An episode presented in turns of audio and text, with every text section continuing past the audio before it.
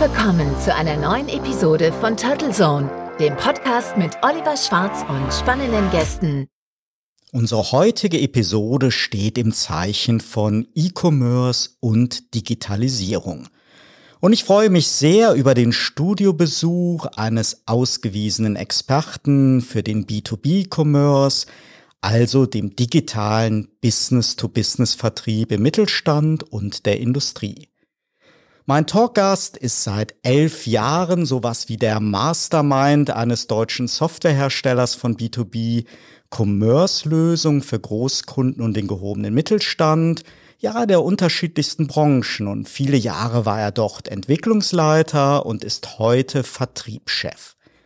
Ich freue mich auch deswegen auf den heutigen Talk, da mein Interviewpartner nicht nur die dynamische Entwicklung im Onlinehandel hautnah begleitet und die relevanten Trends frühzeitig erkennt, sondern er versteht die teils äußerst komplexen Vertriebsprozesse und Brancheneigenarten seiner Kunden bis ins kleinste Detail.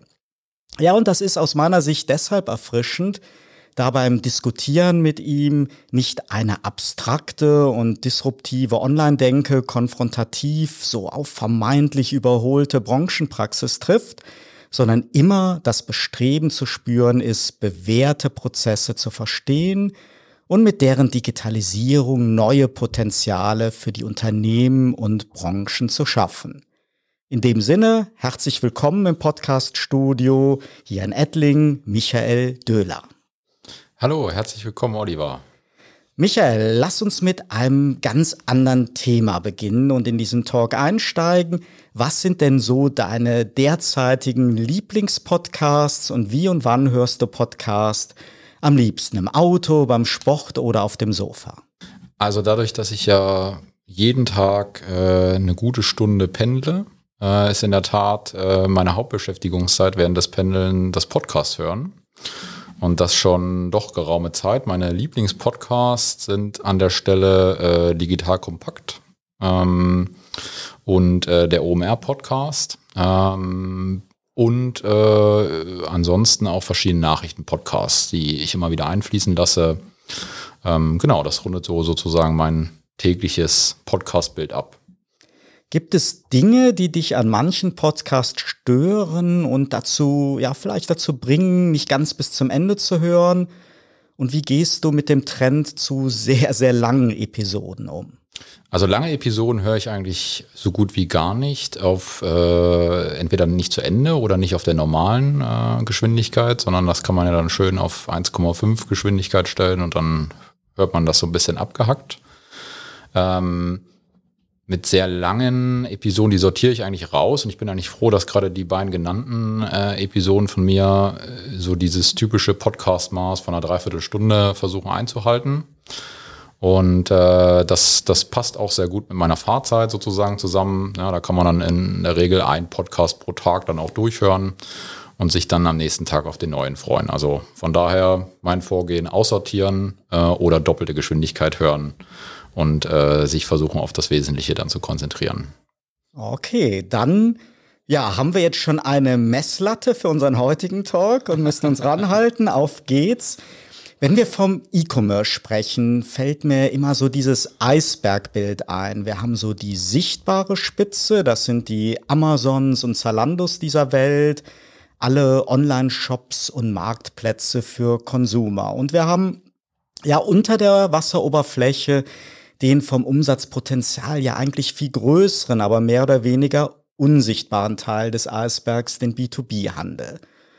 Ja, und dann kommt plötzlich das Jahr 2020 und die Corona-Krise und während Amazon Rekordumsätze macht, staunt man, ja, wie viele kleinere Händler, Dienstleister und Gastronomen immer noch mit dem Onlinehandel fremdeln oder hadern ja, fast so wie die Kanzlerin lange Zeit mit dem berühmten Neuland Internet. Ja, soweit meine vielleicht gar nicht mal zu, so zugespitzte Momentaufnahme. Jetzt kommst du, wie sieht es denn im Mittelstand aus? Wie sieht es aus bei den Herstellern der Industrie, den B2B-Branchen? alles souverän und routiniert im Griff oder dort in Sachen E-Commerce noch viele Hausaufgaben zu tun? Ja, also das äh, Bild passt eigentlich sehr gut. Ähm, mit dem Eisberg, das ist ja ganz klassisch äh, generell in der Wirtschaft. Also wir sehen ja immer nur sozusagen die großen Marken, äh, auch im, im Retail, ähm, im Fashion-Bereich. Und wir sehen eigentlich nie die sogenannten Hidden Champions in der Wirtschaft, ähm, die mit bis auf wenige Ausnahmen, die halt sehr, sehr groß sind, wie, wie zum Beispiel so eine Wirtgruppe, die halt äh, jeder kennt in Deutschland.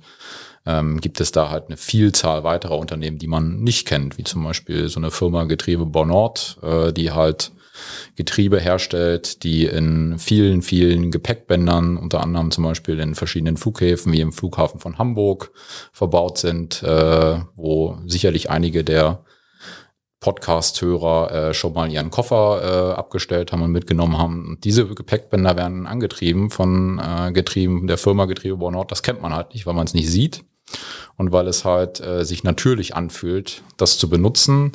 Aber was so ein Gepäckband jetzt antreibt, das hinterfragt man nicht. Und natürlich ist es jetzt gerade in der aktuellen Situation so, die Branche ist getrieben dadurch, also die Gesamt-B2B-Branche, dadurch, dass der klassische Vertriebsspruch, Geschäfte werden zwischen Menschen gemacht, äh, dort äh, bis 2020 die Messlatte war. Das heißt, knapp 80 Prozent aller Neukundengeschäfte wurden über den Außendienst geschlossen und äh, oh Wunder, der Außendienst darf jetzt nicht mehr raus. Ähm, viele Unternehmen machen dann erstmal was Richtiges. Sie fokussieren sich dann auf ihren Bestand. Ja, sie konzentrieren sich, äh, was kann ich meinem Bestand Gutes tun, wie kann ich meinem Bestand helfen, wie kann ich den weiter versorgen. Das ist eigentlich die Primärfrage, die sie umtreibt. Also wie kann ich meine eigenen Warenströme sicherstellen, wie kann ich die Versorgung sicherstellen, wie kann ich die Produktion am Laufen halten und wie kommen die Produkte zu meinen Kunden. Was natürlich da sehr schwierig ähm, umzusetzen ist, ist zurzeit ähm, Neukundengeschäft. Das liegt de facto brach. Ähm, alle Investitionsprojekte sind de facto gestoppt äh, im Mittelstand. Äh, man versucht jetzt erstmal das Geld zusammenzuhalten, was ja so die zweite Achse ist im CEO One-to-One. Ähm, zu schauen eben, dass man da nicht, nicht stärker von der Krise betroffen ist. Das ist das eine. Und das andere, wo sie sich jetzt, jetzt merken, dass man vielleicht hätte ein bisschen besser digitalisieren sollen äh, und auch in E-Commerce investieren sollen, ist halt gerade in dieser Bestandskundenversorgung zu sicherzustellen, dass halt die Kunden weiterhin bestellen können. Was wir halt sehen und was die Kunden auch zu uns sagen, entweder in Neukundengesprächen, die wir jetzt geführt haben in den letzten Monaten oder auch in dem Bestand, ähm, wo wir mit die nahezu oder allen Kunden gesprochen haben und gefragt haben, was sie umtreibt, dass halt der Innendienst äh, total überlastet ist und äh, viele Fehler der Vergangenheit, äh, Innendienst runterzufahren, mehr auf den Außendienst zu konzentrieren. Was bringt mir denn der Service, äh, da auf ein Minimum zusammenzuschrumpfen, das natürlich massiv unter Druck steht. Ja, und da jetzt auf einmal auch ganz andere Kompetenzen gefördert und gefordert sind und ähm, ja, E-Commerce kann da schon sehr viel helfen und das merken auch viele Kunden und äh, wir haben jetzt auch in der Krise durchaus auch Projekte realisiert für kleinere äh, oder für, für große Kunden, für mittel, große Mittelständler, die gesagt haben, okay, ich hatte bisher halt nur einen Online-Katalog und jetzt brauche ich äh, auf einmal über Nacht noch eine Bestellstrecke, um halt gerade dieses kleinteilige Geschäft, was jetzt ja auch im Bestandskundenbereich gefördert ist. Niemand kauft jetzt eine Maschine, was kaufen sie? Verbrauchsmaterialien, Ersatzteile, Zubehör, damit die eigene Produktion halt weiter am Laufen gehalten werden kann. Und da kann halt E-Commerce ein sehr, sehr guter Hebel sein, äh, für Entlastung zu sorgen und äh, die Unternehmen auch äh, weiterhin gut zu positionieren und den Bestand auch gut zu versorgen. Ja, und das merken halt viele jetzt und da wachen sie auf und das wird, denke ich, die, die Krise ein großer Katalysator sein äh, für die Gesamtdigitalisierung. Das äh, werden die Computerhersteller merken an Laptops und Homeoffice-Sachen und das werden auch wir merken als Softwarehersteller für E-Commerce-Software, die halt den Vertrieb digitalisieren. Lass uns nochmal das Thema B2B E-Commerce ja mal systematisch erschließen. Auf den ersten Blick könnte man als Außenstehender ja meinen, ja, so der Hauptunterschied zwischen einem B2B Online-Shop und einem Consumer-Shop, ja, ist mal platt gesagt die Angabe von Netto- oder Bruttopreisen oder die Zugangsbeschränkungen für vorab registrierte Geschäftskunden. Wenn ich so frage, ist natürlich der Gegen, das Gegenteil der Fall. Gib uns doch mal Michael, Beispiele, was den B2B-Commerce komplexer macht und was so ein State-of-the-Art B2B-Shop heute ausmacht?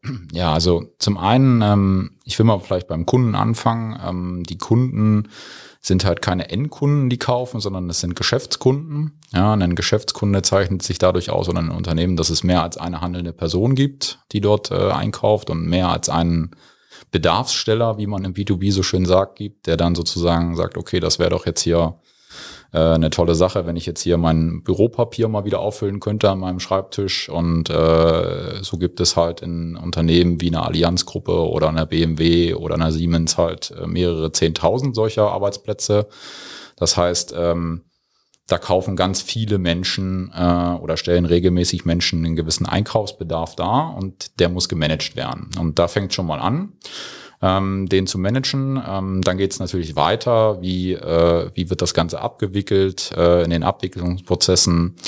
Ähm, viele Unternehmen machen ja nicht erst ähm, seit der, seit der äh, Digitalisierung äh, ein gutes Geschäft, sondern haben ja Bestandsprozesse, haben Bestandssysteme. Äh, SAP ist ein B2B ähm, eine B2B-Software, die halt zu 80, 90 Prozent im B2B halt eingesetzt wird, also von Unternehmenskunden, die an Unternehmen, äh, an Unternehmen verkaufen. Das heißt, wir haben dort äh, in der Regel viele, viele Backend-Systeme, ERP-Systeme, CRM-Systeme, PIM-Systeme, die es gilt äh, zu vereinen und dann nachher eine konsolidierte Antwort an den Endkunden, also den Business-Endkunden äh, zu formulieren.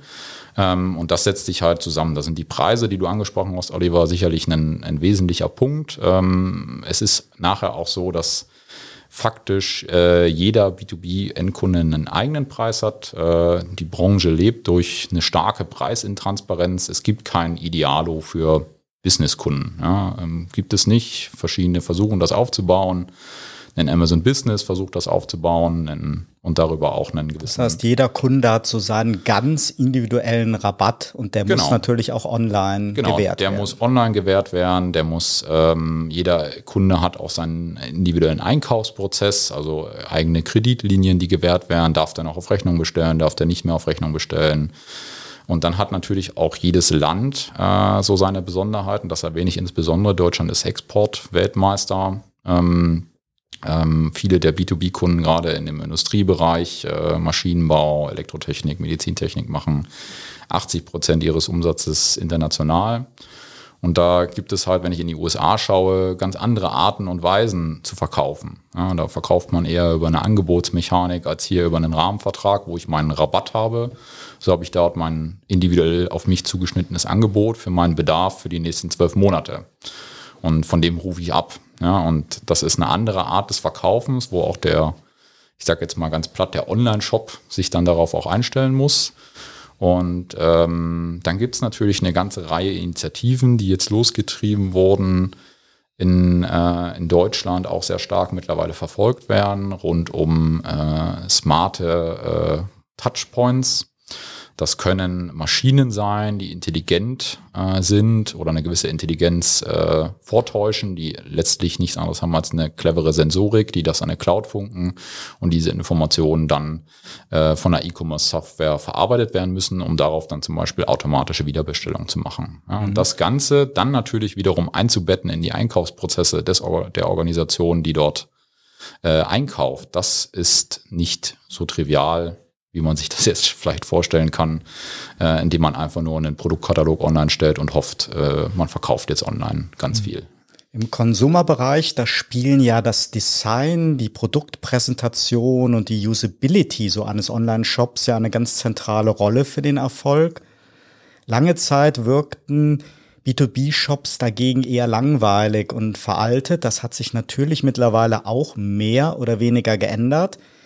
Aber Michael, erklär uns doch mal, was jetzt die spezielle Usability eines exzellenten B2B-Shops ausmacht und was, ja, und wie sich die Produktpräsentationen von denen in der Konsumerwelt unterscheiden oder auch unterscheiden sollten. Ja, also so ein B2B-Shop, ähm, der verfolgt ja erstmal ein ganz anderes Ziel als ein B2C-Shop. Ein B2C-Shop, wenn ich mir überlege, ich möchte jetzt was kaufen, das ist äh, sehr stark impulsgetrieben, gefällt mir der Schuh, ist das, äh, ist das entsprechend aufbereitet. Da werden viele Elemente mittlerweile auch weggelassen. Wenn man sich einen Zalando heute anguckt und vor zehn Jahren anguckt, das sieht ganz anders aus, weil sie eben gelernt haben, das Produkt und gute Produktbilder äh, in den Mittelpunkt zu stellen. Im B2B ist es anders. Im B2B ist, äh, sollte der Einkauf möglichst effizient sein, weil niemand hat in der Regel viel Lust, jetzt einen Ersatzteil zu bestellen, sondern das muss man jetzt machen. Ja, das muss man jetzt machen, um in seinem eigenen Arbeitsfluss weiterzukommen. Man muss jetzt Papier bestellen, man muss jetzt ein Ersatzteil bestellen, man muss ein Verbrauchsmaterial bestellen und dementsprechend zeichnet sich ein guter B2B-Shop dadurch aus, dass er den Kunden effizient in seinem Einkaufsprozess unterstützt. Das heißt, möglichst schnell das gesuchte Produkt finden.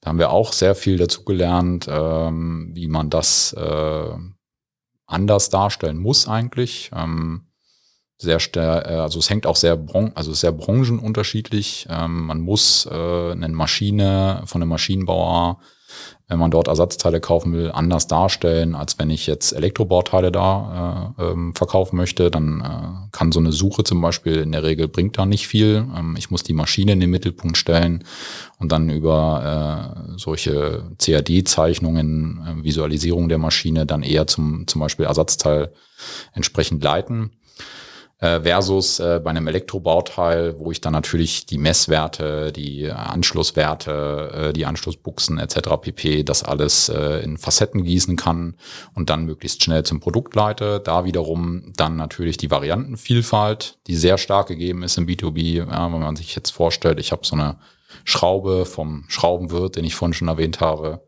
dann gibt es so eine Schraube gut und gerne mal in 200, 300, vierfacher Ausführung. Äh, das heißt, da braucht man dann so Tools wie einen Variantenfinder, die so einen Kunden unterstützen, um so Produkte in den Warenkorb zu tun. Und dann habe ich natürlich den gesamten Checkout-Prozess, der mich effizient unterstützen soll. Das heißt, was macht mich effizient, ähm, wenn ich ähm, wenn ich natürlich meine für den ähm, Einkauf relevanten Informationen auch direkt wieder an den Produkten oder an der Bestellung hinterlegen kann. Ja, also eine Einkaufsnummer ist ja so das Simpelste, einen Kommentar, den ich nochmal hinterlegen kann, eine Freitexposition. Und ich brauche natürlich alle Verkaufs- oder Einkaufsrelevanten Informationen. Das sind primär Preis und Verfügbarkeit sofort platziert, idealerweise sofort auch in den gesamten äh, Übersichten platziert, um sozusagen möglichst schnell und effizient so eine Einkaufs- äh, oder Verkaufsentscheidung entsprechend ähm, zu, zu bekommen. Mhm. Also Informationen sind ja ein gutes Stichwort. Im B2B-Commerce sprechen wir ja oft von digitalisierten Vertriebsprozessen der Hersteller. Und diese sind ja idealerweise verzahnt mit dem immer noch wichtigen Offline-Vertrieb. Das hast du ja eben auch erwähnt und ja, sind ja nur eine Säule neben dem Außendienst, neben dem indirekten Vertrieb, ja, über teilweise sogar mehrere Stufen, über Händler, über Großhändler. Ganz schön viele Systeme und Datentöpfe. Ein paar Namen hast du eben schon erwähnt. Ein SAP-System, ein PIM-System. Ja, und diese Systeme und Datentöpfe, die müssen ja verbunden und synchronisiert werden. Und in eurer Software ist dafür bereits eine Mittelware integriert. Erklär uns doch mal, was ist die Aufgabe von einer solchen Mittelware und über welche Datentöpfe und Systeme reden wir hier genau, die idealerweise miteinander verheiratet und synchronisiert sein müssen. Genau, also ich habe äh, im Wesentlichen drei äh, wichtige Datentöpfe. Das sind äh, Produktdaten, das sind äh, Bestellinformationen und Kundendaten, ähm, die miteinander äh, verheiratet werden müssen und da splittern sich sozusagen unterschiedlichste Detaildaten äh, unten drunter dann auf, also äh, Preisinformationen, äh, Verfügbarkeitsinformationen, die dann aus dem äh, ERP zum Beispiel noch mit äh, zusätzlich angereichert werden, um dann so eine Transaktion final auch zu ermöglichen. Es ist ganz wichtig, dass diese Daten miteinander abgestimmt werden. Das hat man typischerweise auf in B2B-Unternehmen eher nicht, ähm, weil ganz klassisch ein Katalog aus einem PIM äh, oder ein Produktdatensatz äh, aus einem PIM ist dafür da, um einen Katalog zu erzeugen, einen gedruckten Katalog zu erzeugen. Äh, und der Vertrieb ist dafür da, um Preislisten äh, zu erzeugen. Und äh, aus diesen beiden in unterschiedlichsten Abteilungen wird dann nachher sozusagen eine Bestellung erzeugt, die dann zum Beispiel im Vertriebsinnendienst äh, manuell ins SAP eingetackert wird. Ja? Und das äh, jetzt zu überführen in einen automatischen Prozess äh, stellt doch viele Unternehmen vor große Herausforderungen. Ähm, vor allen Dingen, weil wir sehr unterschiedliche Situationen, was Datenqualität äh, ähm, und äh, Reifegrad bei Unternehmen eben sind oder wir eben antreffen. Was ich damit meine ist, ähm, der typische Fall ist natürlich, es gibt in der Regel ein ERP bei einem produzierenden Unternehmen, das dafür da ist, um die Produktion zu steuern. Ähm, das ist in der Regel nicht dafür ausgelegt, automatisch direkt Bestellungen anzunehmen und das ist in der Regel auch nicht dafür ausgelegt, äh, bestmögliche Produktdaten in bester Qualität zu haben. Dafür gibt's dann meistens solche PIM-Projekte, die ähm, in den seltensten Fällen schon gestartet sind. In den meisten Fällen ähm, finden wir keine PIM-Systeme vor oder PIM-Systeme in einem sehr frühen Stadium, also wo das PIM-Projekt vielleicht mit einem Jahr oder einem halben Jahr Vorlauf mal angetriggert wurde. Das reicht in der Regel noch nicht aus, um vollends äh, auf das gesamte Sortiment entsprechend E-Commerce zu machen. Da gilt dann eigentlich äh, gesunder Pragmatismus äh, an den Tag zu legen, also nicht direkt die Flinte ins Korn zu werfen und zu sagen, okay, wir treffen uns mit dem E-Commerce-Projekt jetzt in äh, in zwölf oder in 24 Monaten erst wieder, wenn du soweit bist, sondern dann wird auch gut und gerne mal äh, Excel ausgepackt und äh, die, äh, das Produktmanagement dran gesetzt, diese Daten entsprechend anzureichern. Ähm, das äh, ist durchaus eine gelebte Praxis ähm, und äh, spiegelt auch wieder sozusagen, wo heute äh, der Digitalisierungsreife gerade in deutschen Unternehmen steht. Also faktisch ist es eigentlich nicht möglich, out of the box einfach so ein Shop-System anzuschalten, sondern die Daten sind nicht in der Qualität da, die Schnittstellen sind nicht in der Qualität da und auch das Verständnis äh, innerhalb der äh, diversen Abteilungen ist in den seltensten Fällen da und äh, von daher ist das meistens auch ein Thema, das durch einen CEO äh, oder durch einen CIO getrieben werden muss, ähm, weil das ein großer Change für so ein Unternehmen letztlich darstellt, hier ähm, automatisch Bestellungen entgegenzunehmen, die, äh, wo der Kunde im Self-Service selber die Entscheidung getroffen hat, welches Produkt er denn jetzt gerne möchte. Kommen wir mal zum Thema Kundenservice. In der Konsumerwelt steht Kundenservice ja oft für Kosten und ja, je weniger offene Fragen Kunden beim Online-Shopping haben und je weniger After-Sales-Support notwendig ist, ja, umso besser. Im B2B sieht das ja ganz anders aus, mit zum Teil sehr teuren und langlebigen Maschinen und Anlagen. Ja, da sind ja Service und Wartung durchaus Profit Center und kaufentscheidend.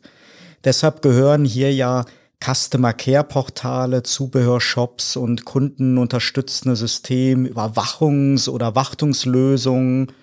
Ein Begriff dafür ist Predictive Maintenance. Ja, das gehört ja eigentlich ganz fundamental zu einem ertragsbringenden E-Commerce mit dazu. Hast du für uns mal so ein paar prägnante Beispiele, Best Cases, wie man sowas lösen kann? Genau, also ähm, bleiben wir mal dem Beispiel, was ich vorhin schon gesagt habe, der Firma Getriebebau Nord, die diese Getriebe herstellen. Die ähm, haben eben angefangen mit so einem Ersatzteilshop ähm, für ihre Getriebe. Ja, die Getriebe zeichnen sich genau mit den Aspekten aus, die du gerade genannt hast, Oliver. Sie sind sehr langlebig, äh, teilweise 20, 30, 40 Jahre im Einsatz, äh, gehen gefühlt nie kaputt. Natürlich müssen sie gewartet werden. Natürlich geht da mal ein Teil davon kaputt und das muss ausgetauscht werden. Natürlich gibt es dort Verschleißteile, die, ähm, die gewartet werden müssen, etc. pp. Also das ist dann schon der Fall, aber das eigentliche Getriebe ist eben sehr, sehr langlebig. Ja, das äh, ist ein Alleinstellungsmerkmal und äh, zeichnet auch sozusagen den nachhaltigen Erfolg der Firma Getriebebau Nord an der Stelle aus. Und da geht man dann eben hin und sagt, okay, ich muss hier ähm, so einen Ersatzteilshop lancieren, weil damit kann ich schon mal den ganzen C-Teile-Bereich äh, bei mir massiv unterstützen. Ähm, das Problem an der Stelle ist, ähm, Sie können sich jetzt vorstellen, wenn ich so ein Getriebe herstelle, da ist zum Beispiel so ein Kugellager drin verbaut. Ähm, die Produkte sind teilweise sehr individuell äh, Projektgeschäft zeichnet den B2B eben auch sehr stark aus. Das heißt, ich habe nicht nur ein Rillenkugellager, sondern ich habe vielleicht 10 oder 25.000 äh, Rillenkugellager und ich brauche eben eine andere Art und Weise, zu diesem Produkt zu kommen. Ja, und ähm, da kann man eben über Seriennummern, da kann man über Stücklisten, da kann man sehr individuell und personalisiert den Kunden auch bespielen mittlerweile. Das ist äh, ein großer Schritt nach vorne für den E-Commerce gewesen, dass das mittlerweile sehr, sehr viele Unternehmen sehr gut machen. Ähm, zu verstehen, eben die Personalisierung im B2B heißt nicht, ähm, zwingend oder zwangsläufig äh, andere Kunden kauften auch, sondern die Personalisierung fängt damit an, dass ich eben dem Kunden eine personalisierte Einkaufssicht, äh, eine Produktansicht sozusagen zur Verfügung stelle. Damit fängt es schon mal an und äh, das Ganze kann man jetzt natürlich sehr stark weiterspinnen. Also wenn ich jetzt mal wirklich den Begriff Predictive Maintenance aufgreife, ähm, dann kann ich natürlich meine Getriebe oder meine Aufzüge oder meine äh, Maschinen, meine Bagger, äh, meine Elektrobauteile entsprechend mit einer Sensorik ausstatten. Das Ganze dann ähm, in die, in die, in die IoT-Clouds dieser Welt äh, hineinfunken, über Dashboards visualisieren und dann auf gewisse Signale halt hören.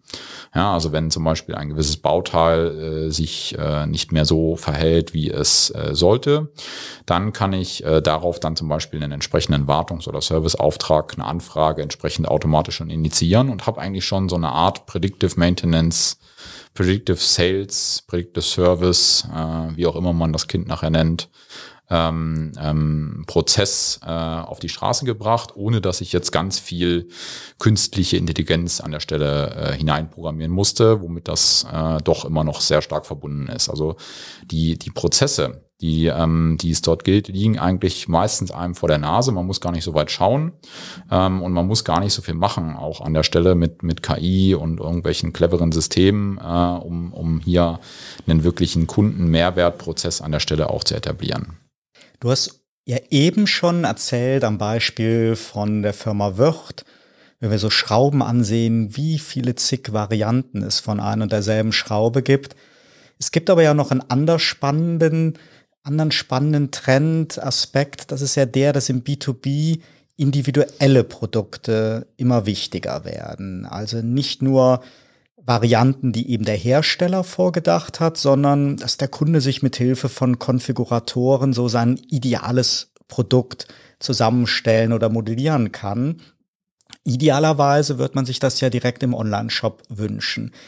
Woran liegt dabei die Komplexität, die ja vermutlich nicht nur mit dem Kauf endet. Denn wenn ich sehr viele Einzellösungen im Markt habe, ja, das stellt dann ja auch neue Anforderungen an den After-Sales-Support. Genau, also ich habe natürlich, ähm, wenn ich jetzt mal ähm, die Strecke zurücklaufe, also zu dem, zu dem initialen Kauf, ähm, ähm, dann habe ich natürlich das Problem, dass äh, sehr komplexe Produkte sehr individuell ähm, angefertigt werden. Das ist eigentlich schon seit jeher der Fall. Also es gibt wenig Unternehmen, B2B-Unternehmen, die nur reines Standardgeschäft machen. Ja, ein Großteil der, des Geschäftes und auch nachher ein, ein nicht unerheblicher Teil des, der eigentlichen Marge wird mit äh, Projektgeschäft gemacht, äh, mit Individuallösungen gemacht und da sind seit jeher auch die Hersteller sehr stark. Also der Handel äh, versorgt sozusagen das Standardgeschäft und die Hersteller konzentrieren sich auf das Individualgeschäft. Das lässt sich eigentlich so ganz gut ableiten. Gibt es immer wieder Ausnahmen, ja, richtig, aber viele, viele Unternehmen, äh, viele, viele Branchen arbeiten genauso. Und ähm, da gibt es äh, sehr gute Konfiguratoren, äh, mit denen äh, wir dann zum Beispiel an einer Stelle partnern. Das ist so dieses klassische, der, der Überbegriff dafür sind äh, sogenannte CPQ-Systeme, also Configure Price Quote. Ähm, weil der Prozess immer gleich ist. Ich habe äh, eine Konfiguration, ich habe danach das Bepreisen der Konfiguration und danach ein Angebot oder ein Angebotsprozess und daraufhin dann eine Bestellung.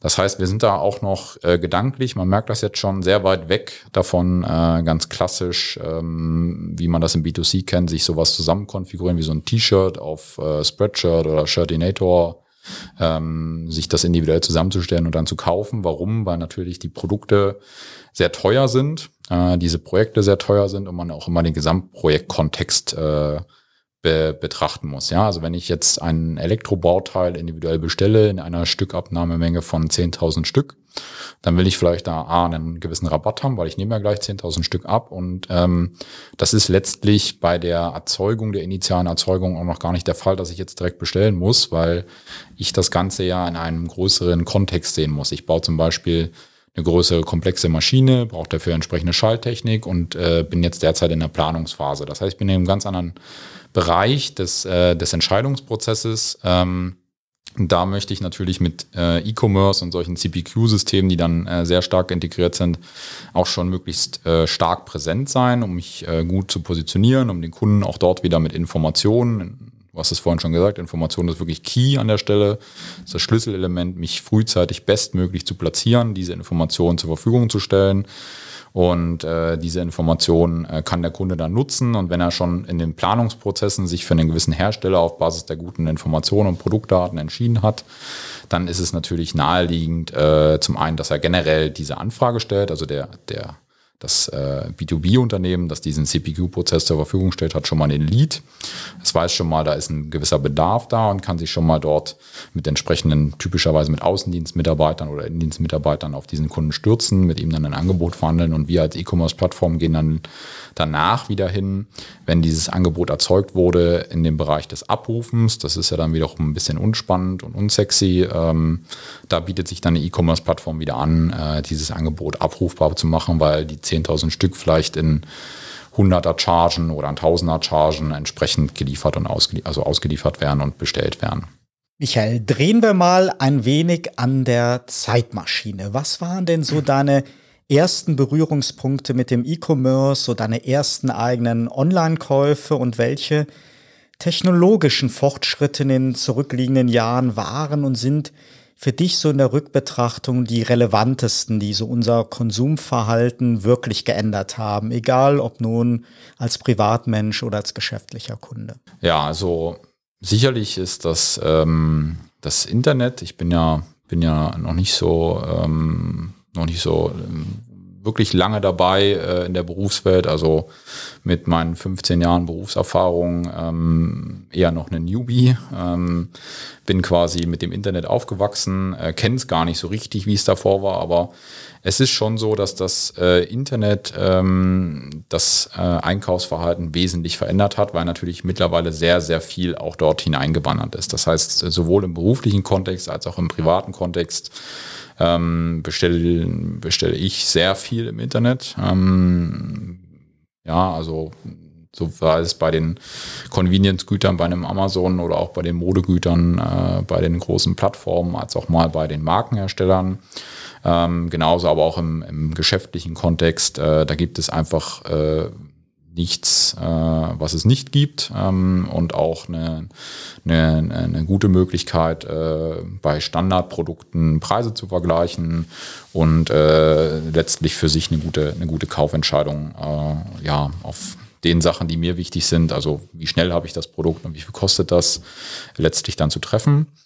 Ähm, das ist das eine. Also das Internet generell hat natürlich die Eink das Einkaufsverhalten wesentlich und nachhaltig verändert. Ähm, und das Ganze hat dann nochmal einen Boost bekommen durch ähm, den Trend äh, Mobile, also die, ähm, die iPhone-Revolution, die dort losgetreten wurde, ähm, hat das Ganze nochmal deutlich beschleunigt, weil auf einmal faktisch jeder Internet in der Hosentasche hatte und äh, damit natürlich Zugriff auf die großen Produktdatenbanken. Allen voran natürlich so ein Amazon, wie sich die entwickelt haben in den letzten Jahren, das ist äh, schon sehr beachtlich ähm, und zeigt uns, was möglich ist. Und äh, da kann man sich durchaus dran orientieren, wenn man sagt, okay, wie, wie stark und wie weit kann man sowas treiben. Das ist äh, sicherlich das eine. Und ähm, der letzte große Trend, äh, der noch, ich sag jetzt mal, die auf die Nachhaltigkeit jetzt äh, warten lässt, ist das ganze Thema ähm, dieser smarten Touchpoints, die ich vorhin angesprochen hatte, also das Thema Internet of Things. Ähm, das heißt, dass die Geräte cleverer werden äh, über die Sensorik, die Sachen dann äh, über die Clouds auswerten und dann entsprechend teilweise automatische Kaufentscheidungen, zumindestens aber mal Kaufempfehlungen aussprechen, ähm, die dann sozusagen das Kaufverhalten noch deutlich äh, verändern und beschleunigen werden.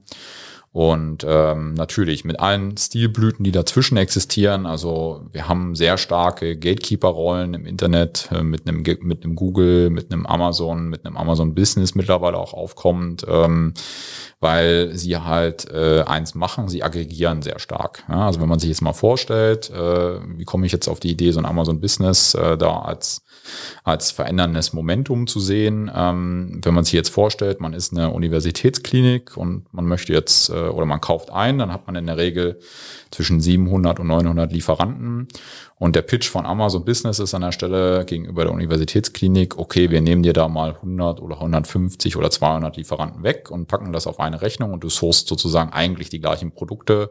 Und wir kümmern uns aber hinten dran um die ganze Abwicklung, wir kümmern uns hinten dran um die Rechnungsstellung und so weiter und so fort. Und das wird nochmal eine wesentliche, eine wesentliche Veränderung jetzt auch bei den Großkunden, ähm, Großkunden treiben, weil wie gesagt, die sind effizienzgetrieben, sie sind äh, getrieben zu konsolidieren, sie sind äh, auch kostengetrieben natürlich sehr stark und ähm, wollen das auch an der Stelle und da haben Marktplätze schon eine, eine, eine, eine disruptive Kraft, äh, die sie entwickeln können, wenn sie es gut raus exekutieren. Du bist ja mittlerweile auch junger Vater. Ja. Wenn dein Kind jetzt mal so in einigen Jahren geschäfts- und E-Commerce-fähig sein wird, das wird dann ja noch so lange dauern, wie du eben selber gesagt hast, wie du jetzt selber in der, in der Arbeitswelt bist, vielleicht 15 Jahre. Wie wird denn dann der Onlinehandel aussehen? Ähm, ja, was sind so die Felder, wo du sagst, das ist ganz klar, du hast ja eben schon ein paar angedeutet, was ist technisch möglich, aber die Frage ist ja auch immer, was ist gesellschaftlich und regulativ, was steht gegen den technischen Fortschritt. Also ähm, die letzten 15 Jahre haben wir sicherlich rasante Entwicklungen gesehen. Haben wir in 15 Jahren dann wirklich, sind alle Geräte intelligent, haben wir nur noch Digital Touchpoints? Wie ist so deine Vision? Also es ist natürlich sehr schwer, da auf 15 Jahre eine Prognose zu wagen. Ähm, ich versuche es trotzdem mal. Ähm, ähm, ich glaube schon, dass wir äh, einkaufen, auch im B2B-Kontext, äh, alles, was nicht Investitionsgüter sind, ähm, dass das eine gewisse Natürlichkeit äh, bekommen wird. Das heißt, ähm, Einkaufen äh, wird versteckt sein, wird ähm, wird äh, Teil ein, des Arbeitsprozesses sein, des eigenen Arbeitsprozesses sein. Ich will da mal ein Beispiel machen. Ähm, wir, wir haben äh, mittlerweile in dem medizintechnischen Bereich äh, sehen wir eine starke Zunahme von solchen smarten Kühlschränken, wie sie schon vor zehn Jahren auf äh, den großen Messen wie Cebit propagiert wurden für den Endkundenbereich. Das ist im B2B eigentlich mittlerweile gegeben und ähm, einen de facto Standard in der Medizintechnik, dass man solche smarten Kühlschränke aufstellt.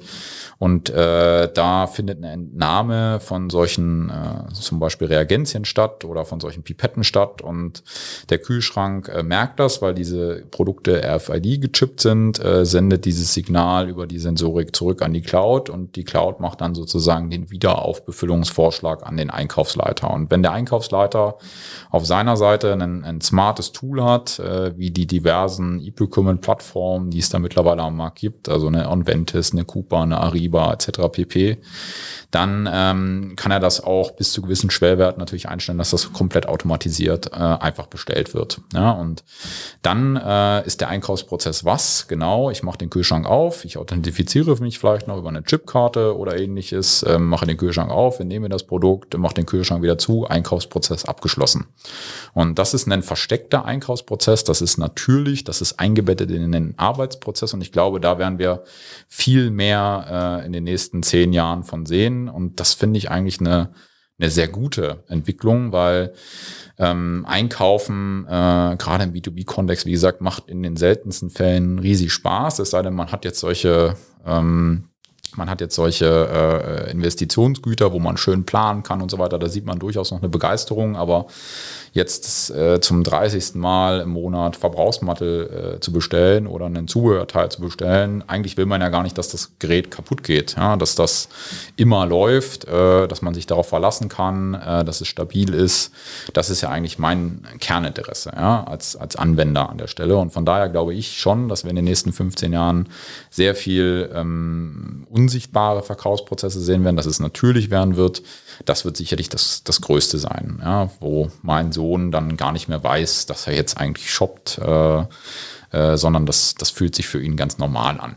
Wenn ich zurückdenke so an meinen ersten Computer, das war ein Atari ST und damals habe ich ja sogar wirklich die ersten kleinen Fingerübungen in der Programmierung gemacht und so in, in Basic, ja, das Anzeigen, Auftragsmanagement für unsere Schülerzeitung programmiert. Das war es dann aber mit dem Coden. Die Karriere war dann irgendwann schnell vorbei. Damals hatten wir Akustikkoppler, Modems und äh, ja, wir können die lange Geschichte kurz machen. In der Zwischenzeit hat sich natürlich irrsinnig viel getan. Und nicht nur die Hardware, die Betriebssysteme haben sich weiterentwickelt. Klar, die Bandbreiten, die Geschwindigkeiten sind da. Wenn wir jetzt aber mal nochmal auf den E-Commerce eingehen, so ein prozessorstarker PC und eine schnelle Internetanbindung auf der Kundenseite sind ja nur ein Teilaspekt für, um wirklich Online-Shopping leistungsfähig und smart zu machen. Da spielen ja viel mehr Servertechnologien, Seitenbeschreibungssprachen, serverseitige Skriptsprachen wie PHP, Umgebungen wie Java und und und ja. eine wichtige Rolle. Welche Entwicklungen da waren denn aus deiner Sicht speziell für den E-Commerce am wichtigsten und was sind so aktuelle Trends, die bei Entwicklern von E-Commerce-Lösungen hoch im Kurs stehen?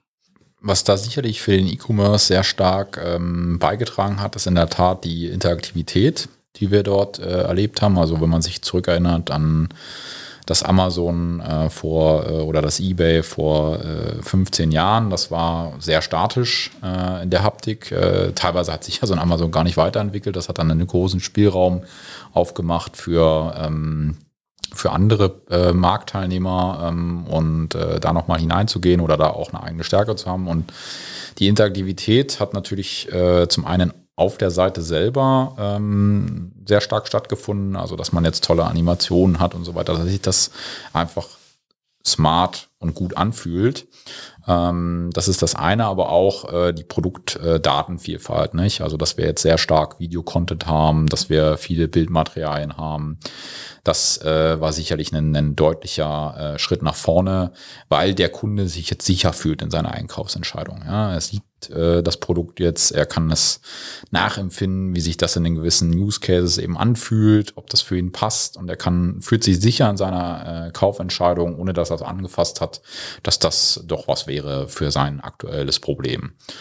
Ähm, wenn wir jetzt mal auf die, auf die Entwickler schauen, was sich da getan hat, äh, da hat sich eigentlich lange Zeit wenig getan. Ähm, ja, wir haben lange Zeit ganz klassisch äh, ähm, programmiert auf dem Server. Das wurde dann äh, in HTML umgewandelt vom Server, ähm, als die, äh, wenn die, wenn die Programmiersprachen interpretiert werden und äh, vom Webserver sozusagen das blanke HTML dann ausgeliefert und der Webbrowser hat das gerendert und hat das angezeigt. Das war eigentlich bis vor, ich sage jetzt mal drei, vier Jahren äh, der Goldstandard, äh, wie man das gemacht hat. Mittlerweile ist es so, dass wir eine starke Zunahme an sehr dynamischen Frontend-Sprachen sehen. Also ähm, die bekanntesten sind an der Stelle sicherlich sowas wie React äh, von einem von einem äh, von einem Facebook eingesetzt, sehr stark vorangetrieben. Also wenn man Facebook öffnet, dann äh, ist das ein komplettes React Frontend. React ist eine erweiterte Sprache äh, von JavaScript, äh, die da äh, die so funktioniert, dass man dynamische Komponenten im Frontend hat. Also wenn man sich mal Facebook im Webbrowser ganz normal anguckt und da durchklickt, dann stellt man fest, dass die Seite eigentlich kaum bis gar nicht neu geladen wird, sondern die Seite äh, innen drin permanent sozusagen neu gerendert wird. Das hatte man davor auch schon so ein bisschen über äh, diese Ajax-Technologie, also so asynchrone Server-Requests, äh, die da abgesetzt wurden, aber so richtig äh, Ähm, nach vorne kam das Thema eigentlich jetzt erst durch, äh, durch die entsprechenden äh, Frontend-Frameworks. Und das hat äh, zu einer erheblichen äh, Verbesserung der Usability beigetragen, weil ähm, wenn man sich jetzt vorstellt, ich klicke und dann wird das an den Server gesendet und dann wird das zurückgesendet und dann muss der Server erstmal arbeiten, dann muss der Browser nochmal arbeiten, da vergingen im Schnitt eigentlich immer zwischen ein und zwei Sekunden. Und äh, wenn wir jetzt diese Technologien uns angucken, dann fühlt sich das alles viel, viel schneller an. Ja, weil natürlich nur noch kleinere Segmente verarbeitet werden. Ich muss im Hintergrund nicht mehr alles ähm, ähm, in HTML umwandeln, sondern das macht jetzt der Browser für mich. Ich muss nur noch Daten abfragen über entsprechende APIs, die Daten zur Verfügung stellen und das Frontend rendert das dann für mich. Also man hat so eine Lastteilung auch sehr stark und damit auch eine sehr schnelle oder eine, eine, eine hohe Performance, die der User dann bemerkt. Ja, es fühlt sich viel natürlicher an in dem Verhalten und wenn man jetzt mal schaut, die ersten die da aufgesprungen sind, ähm, waren äh, die Suchanbieter äh, im E-Commerce-Bereich. Ähm, da gab es äh, sehr, sehr viele Suchanbieter, die dann angefangen haben, solche äh, Frontend-JavaScript-Frameworks äh, zu verwenden um die Suche sozusagen so zu gestalten, wenn ich auf eine Facette klicke, dass ich gar keinen Seiten-Reload äh, habe, sondern dass sich die, das Suchergebnis just in time sofort verändert hat. Und das führt natürlich dazu, dass ich viel schneller durch das Produktsortiment äh, navigieren kann und äh, damit auch viel schneller zu äh, meinem gewünschten Produkt komme. Ja, und äh, im Endeffekt damit eine deutliche Beschleunigung habe, eine, eine, eine deutliche Beschleunigung im, im, Einkaufsverhalten habe. Und äh, das ist natürlich für E-Commerce super, ja, dass ich da nicht mehr äh, zehn Minuten über die Webseite browsen muss, bis ich irgendwann mal mein Produkt gefunden habe, sondern dass ich das jetzt vielleicht in ein bis zwei Minuten erledigen kann. Das sehen wir auch in den Statistiken ja, bei unseren Kunden, wenn wir das auswerten. Alle, die solche Technologien einsetzen, haben eine deutliche Steigerung in ihrer Conversion äh, und einen deutlichen generellen äh, Steigerung des äh, Online-Umsatzanteils. Professionelle Shopsysteme waren ja bislang teuer bis sehr teuer und auch so ein professionelles Shop-Hosting war und ist ja nicht zu Discountpreisen wie bei kleinen Webpräsenzen zu bekommen. Jetzt mischen ja seit einigen Jahren verstärkt Software-as-a-Service-Lösungen und Cloud-Hosting-Anbieter sowie Amazon oder Microsoft auch den professionellen Markt auf und erlauben ja nicht nur budgetär einen einfacheren Einstieg, sondern erstellen ja auch oft flexiblere Lösung da. Beim Hosting geht es ja zum Beispiel darum, Verlastspitzen an bestimmten Tagen, Uhrzeiten oder im Weihnachtsgeschäft gerüstet zu sein. Aber man will halt ja nicht ganzjährig überflüssige Serverkapazitäten vorhalten. Und bei den Softwarelizenzen, ja, ist es ja auch eine Frage der Bilanzierung. Monatliche Kosten sind sicherlich auch oft besser abbildbar als große Upfront-Investments. Was rätst du denn als Vertriebschef Kunden und wie siehst du hier den Trend? Ist das Ende von sogenannten On-Premise-Lösungen schon besiegelt? Ja, ich denke schon. Also ähm, wir haben auch bei uns ähm, mittlerweile alles umgestellt auf ein sogenanntes Subskriptionsmodell. Ähm, natürlich äh, stand heute, wir haben noch keine fertige äh, Enterprise SaaS-Lösung ähm, am Start. Allerdings haben wir gute, gute Partner, die mit uns ein sogenanntes Managed Hosting anbieten und eigentlich bestellt nahezu jeder Neukunde so ein Managed Hosting gleich mit. Und äh, durch diese Kombination äh, von diesen beiden Sachen können wir ähm, ein sehr flexibles Modell. Du hast es schon angesprochen, Oliver, das ist eigentlich das, worum sich im Kern nachher dreht. Ein sehr flexibles Modell anbieten, das äh, sehr schnell und agil auf die ähm, Veränderungen äh, reagieren kann. Veränderungen sind natürlich ähm, sehr schwer vorhersehbar. Ja, wir bauen immer verschiedene Business Cases auf mit den Kunden und äh, gucken uns dann an, okay, ähm, was sind unsere Kernhypothesen, erfüllen die sich und was kann man machen. Und äh, da hat man schon so einen typischen limitierenden Faktor von klassischen Lizenzmodellen. Die sind, zeichnen sich nämlich dadurch aus, dass ich äh, permanent irgendwelche Premium-Module oder Zusatzmodule kaufen muss. Ja, und wenn ich jetzt überlege, ich muss jetzt erstmal wieder 20.000 Euro an den Softwaresteller überweisen, um einen, einen, einen MVP zu machen in gewissen Teilbereichen, wo ich gerade als B2Bler gar nicht weiß, ob der funktioniert, dann ist das halt für mich und meine Digitalstrategie und mein, meine agile Arbeitsweise, die ich vielleicht an den Tag legen will, ähm, nicht förderlich, ja, eher hinderlich. Und ähm, deswegen gesagt, wir haben, wir haben das Ganze umgestellt. Ähm, bei uns ist es mittlerweile so, dass man die gesamte Software immer bekommt ähm, und nachher dass äh, die Subskriptionsgebühr sich an den selbst äh, gesteckten ähm, Erfolgen oder gemeinsam gesteckten Erfolgen ähm, orientiert. Ähm, das ist ein Modell, was äh, sehr mittelstandsgerecht an der Stelle agiert, weil man erstmal sagt, okay, wir wissen ja heute noch gar nicht, was morgen kommt. Wir können sehr viel ausprobieren. Wir können äh, unsere Hypothesen challengen und äh, übermorgen auch komplett umsteuern und dann auch sehr einfach, wenn zum Beispiel Sachen funktionieren, was man jetzt gesehen hat. Ähm, in der, in der Krise gibt es halt einfach verschiedene Unternehmen, die sehr stark in der Nachfrage waren.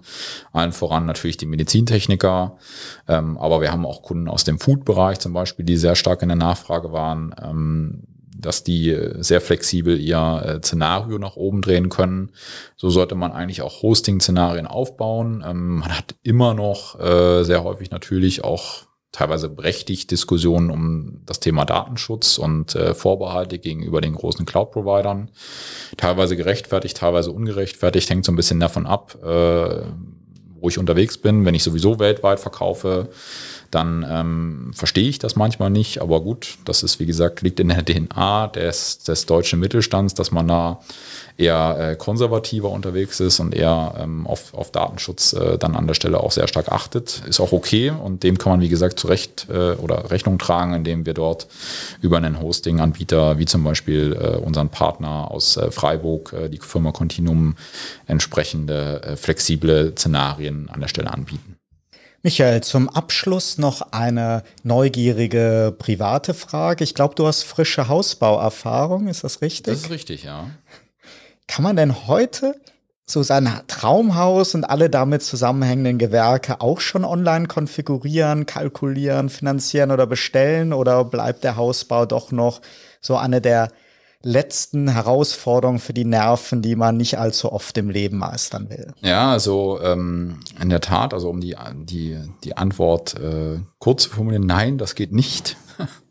ähm, Schade. Ja, wir haben das, äh, wir haben das, äh, wir sehen das ja selber auch. Wir haben ja von der äh, bei der IntelliShop den B2B Konjunkturindex, den B2B Kicks und ähm, die untersuchen regelmäßig ja ähm, das Verhalten und da ist in der Tat die Baubranche ja, neben, also eigentlich fast auf dem letzten Platz immer wieder, was äh, Digitalisierungsreife gerade angeht. Und das merkt man halt sehr stark an allen Teilbereichen. Also ähm, das fängt an, äh, der Hausbau äh, lebt halt, wie ich es vorhin schon sagte, äh, von der Preisintransparenz auch im privaten Bereich. Also man kriegt eigentlich keine vergleichbaren Angebote ähm, hin. Man muss da sehr viel selber Zeit rein investieren. Alle Vergleichsportale, die man dort im Internet findet, äh, kann man eigentlich äh, vergessen. Ja, ähm, ist eine tolle Business-Idee, falls jemand zuhört und gerade in der Corona-Krise ein bisschen Langeweile hat, äh, setzt euch mal hin und fangt mal an, ähm, Hausanbieter vergleichbar zu machen und Haustypen vergleichbar zu machen. Und das geht dann natürlich auch sehr stark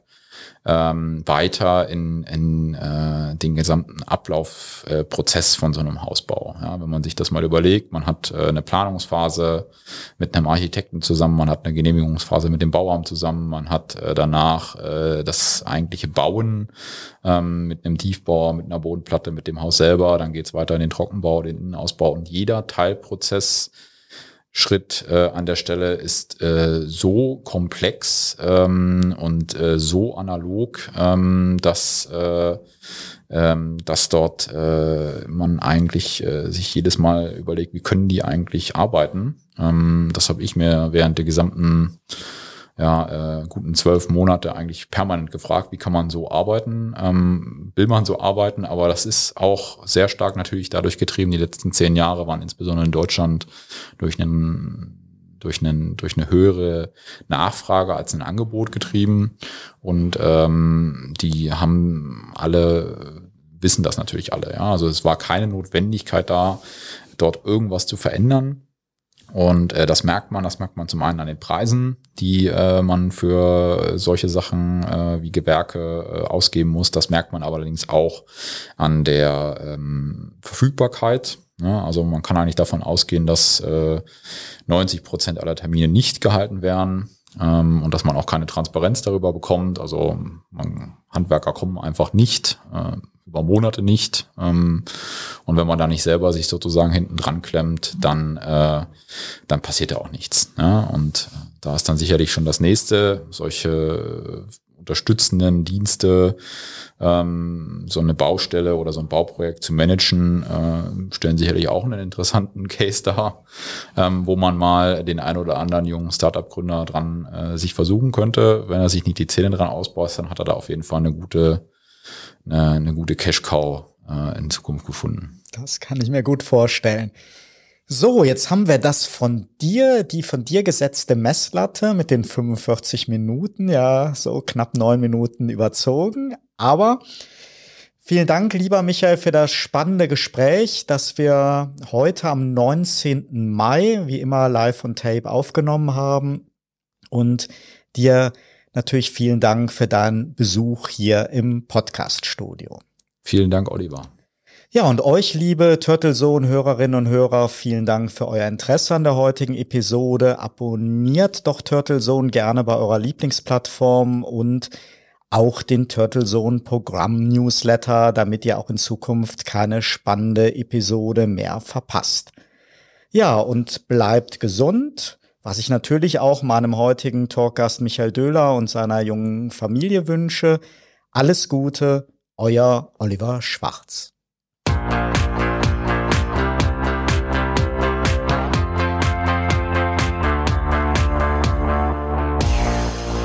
Sie hörten Turtle Zone, den Podcast mit Oliver Schwarz. Eine Produktion von Turtle Media aus dem Podcaststudio in Ettlingen bei Karlsruhe. Immer neu bei Spotify, iTunes und YouTube und auf turtlezone.de.